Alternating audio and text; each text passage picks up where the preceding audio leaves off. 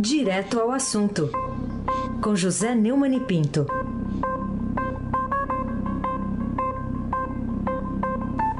Oi, Neumani, bom dia.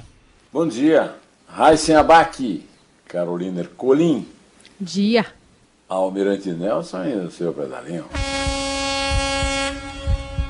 Bárbara Guerra, Moacir Biasi, Clã Bonfim, Emanuel Alice Isadora. E bom dia, melhor ouvinte, ouvinte da Rádio Eldorado, 7,3 FM. Raíssen Abac, o craque. Bom, Neumani, chama atenção no discurso lá da vitória do prefeito reeleito por, em São Paulo, Bruno Covas, a frase destacada também em manchete do Estadão, restam poucos dias para o negacionismo e, e o obscurantismo. Como é que você avalia essa frase especificamente? É mais um desejo dele ou já é algum sinal?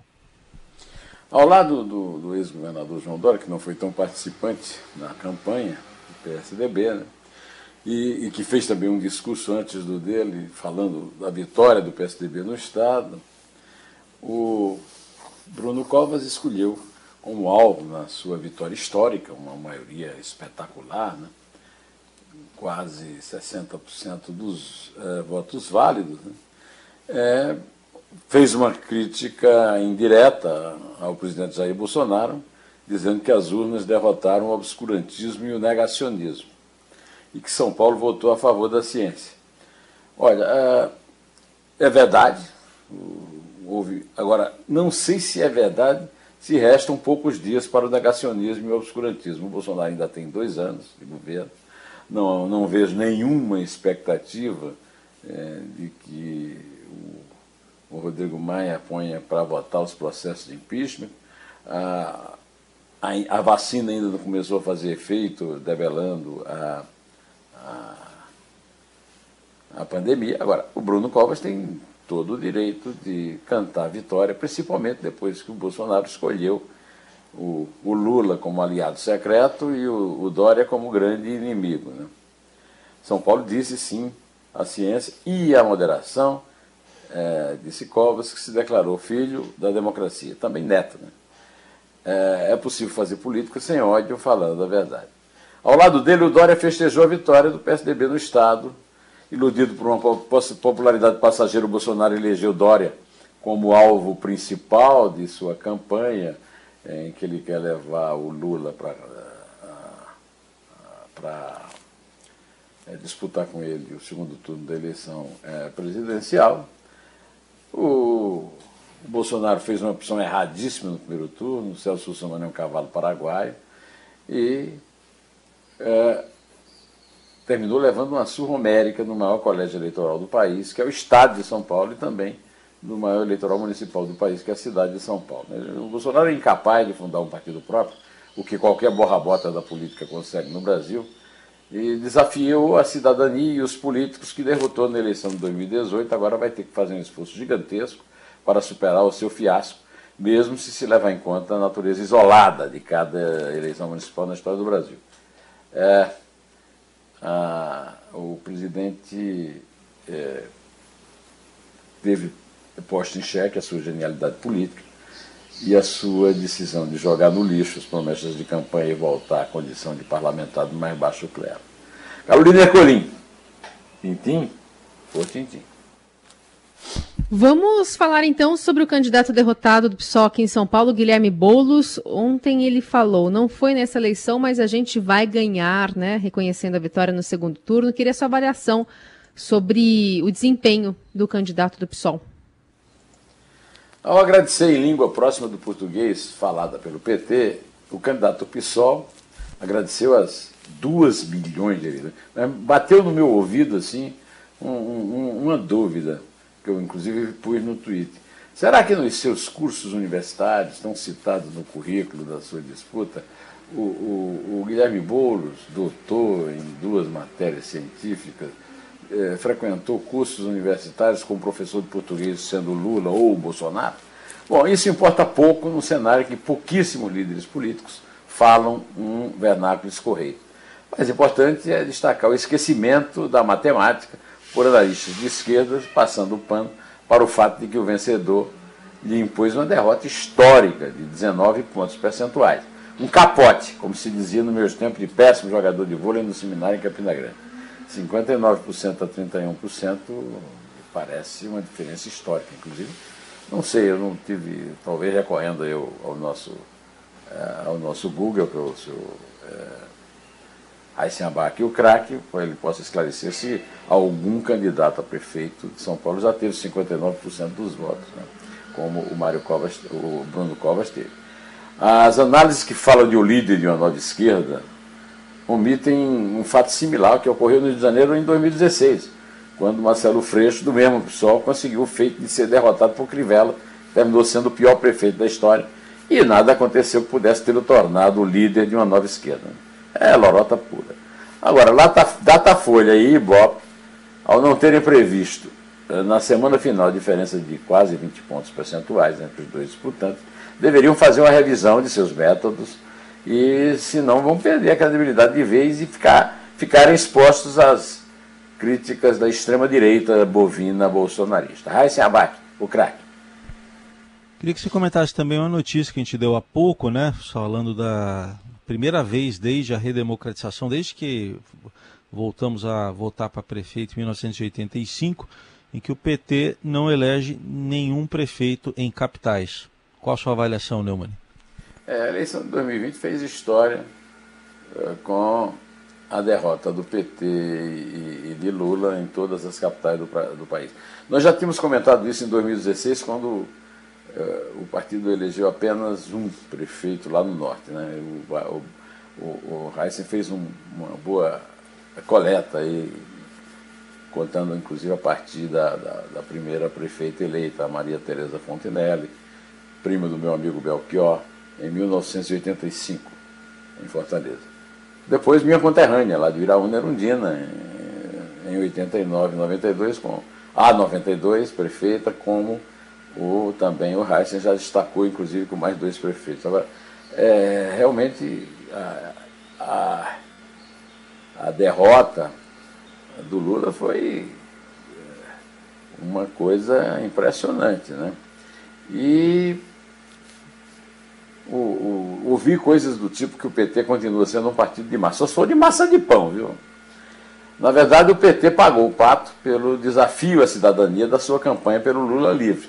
Não pegou bem, a, a população brasileira já se manifestou com a eleição do Bolsonaro. Seja como for o governo, ele foi uma, uma reação ao PT e à corrupção. E ouvi agora os diagnósticos de que o, o Guilherme Boulos passa a ser o líder de uma nova esquerda. Uh, eu vejo a eleição de uma forma diferente. É, acho que a realidade das urnas de ontem não é o surgimento da nova esquerda, mas a ressurreição da velha política. Uh, os prefeitos eleitos recompuseram o quadro partidário pré-Bolsonaro e o Bolsonaro enterrou praticamente todos os chefões das organizações criminosas partidárias em 80, desculpa, em, em 2018, e agora, 2020, facilitou a ressurreição de praticamente todos. Pouquinho de realismo não faria mal a ninguém. O, o, Bolsonaro, o aí sim, foi varrido dos grandes municípios. Ah, tem a, a hipótese da qual o, o que o, o citou, de que o Bolsonaro não participou, pelo amor de Deus. Bolsonaro fez campanha criminosa, política, dentro do Palácio, e apresentou, pelo menos na conta do Heisen, 16 candidatos, dos quais quatro foram eleitos, todos municípios pequenos. Né? Um quarto, né? E municípios sem relevância. De qualquer maneira, Carolina Ercolim, tintim por tintim. Falemos então sobre Eduardo Paes de volta à Prefeitura do Rio, né? E, e o entendimento que você faz sobre Marcelo Crivella, que não foi reeleito, é, o partido né, saiu menor, mas é, esse fato né, de não ser reeleito estando na máquina pública é um, é um caso raro, mas é um recado bem claro, né? É 36% dos votos, é, pelo amor de Deus. E também o Eduardo Paes não é nenhuma Brastemp, aliás, eu me lembrei agora do que eu ouvia. Essa, essa, eu ouvi essa, a entrevista da moça da Brastemp lá, aqui na, na, na programação do Estadão. Ele, o Eduardo Paes não é foi, apesar de ter sido duas vezes prefeito do Rio, não é, não é propriamente nem santo, nem um grande gestor. Mas teve 64% dos votos válidos, deve ter também um, um recorde lá no Rio. Né? É, o, o, o Bolsonaro quer esconder isso, os bolsonaristas, mas o Rio de Janeiro é o território deles. Estão, inclusive, mandando no Estado através do vice, depois que uh, os, a Justiça e o Ministério Público derrubaram o Wilson Whitson, eleito pelo povo, assim como o Bolsonaro foi, com a grande ajuda do próprio Wilson Whitson, que fez o possível para ser é, para sofrer o impeachment. Mas não deixa de ter havido, como houve em Santa Catarina, é, uma, é, fato né, bastante suspeito. Eu quero destacar que ontem, quando eu estava fazendo um comentário com o, a Carolina e o, e o Heisen, ela interrompeu para que aparecesse o, o Eduardo Paes falando, do lado dele estava o Rodrigo Maia, de Papagaio de Pirata, para aumentar o próprio cacife do Centrão no apoio ao governo federal. Né? Politicagem continua dominante na política brasileira em geral e na Fluminense em particular. Que coisa! A aposta de Bolsonaro em Crivella foi a decisão mais idiota da história política brasileira em seu território, que acaba de assumir, com o filho Flávio Bolsonaro é suspeito na justiça, mas eminência parda do governo do Rio. Aí sem abaque, o craque. Não acabou? Hein? Não acabou? Acabou o quê? Hein? Opa! Vamos lá, sou eu. Ué, acabou o quê? Queria que você falasse da disputa em Recife. Recife teve uma disputa de primos, né? E elegeu o João Campos, né? O que, que é essa eleição lá na capital pernambucana, que tinha ali de um lado o PSB, do outro o PT, pode significar? É, é um prefeito muito jovem, né? O mais jovem prefeito da história do Recife, bisneto de Arraes, venceu a prima Marília Arraes e expôs o, o conflito que a esquerda vai enfrentar é, de forma bem é, patente. Né? O conflito na oligarquia Alencar do Cariri, a Marília é neta do Arraes, é, do Cariri cearense, vai ser fatal para os planos de uma candidatura que chega ao segundo turno em 22, que é o, o objetivo do bolsonarismo. E é também um desafio para os institutos de pesquisa Ibope e Datafolha, que passaram longe da vitória do bisneto de Arraes, prevendo uma vantagem da neta até sobre o bisneto do ex-governador. É, eu quero dizer que não chega a ser nenhuma disputa acirrada, como os jornais publicaram. Né?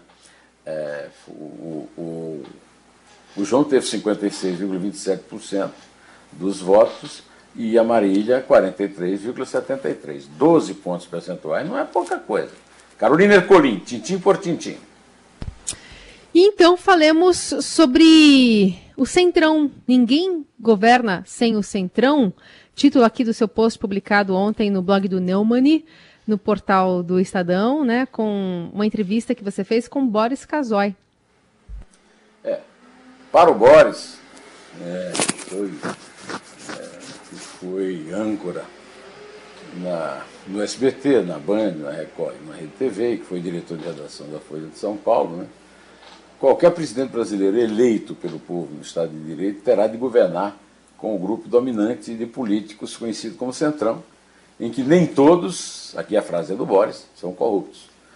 É, esta entrevista que eu fiz com o Boris, ela foi publicada na série Neumann em Entrevista e está também no meu, é, no meu blog, no portal do Estadão. O Boris disse que conheceu muitos presidentes da República e, e me disse que nenhum deles deixou de mentir. Então não é só o Bolsonaro que mente. Ele disse também que os eleitores que votaram em Bolsonaro sabiam perfeitamente quem ele era, a não ser por algumas promessas que ele não cumpriu. E o Boris lembrou que os populistas de esquerda roubaram para burro, essa foi a expressão que ele usou. E o atual chefe do executivo conquistou a maioria do eleitorado que não suportava mais esse quadro de coisa. Né? O, o o entrevistado contou ainda é, a história do, do, É muito interessante. Ontem eu telefonei para o Boris e ele me disse que na entrevista ele é, é, se sentiu no sofá do psicanalista. É o sonho de qualquer entrevistador. Né? Antes de encerrar, eu queria é, é, não apenas endossar, mas também recomendar a leitura no artigo da página 2 do Estadão de hoje, do professor Carlos Alberto de Franco, Milícia da Intimidação Anônima. É, não há virtude na censura e na cultura do cancelamento do Sleeping Giants Brasil, é, do Carlos Alberto de, é, de Franco. E agora vamos é, atender ao que o Heisen tanto queria, o encerramento desse comentário, com a Carolina contando a saída. É três. É dois. É um. Em pé.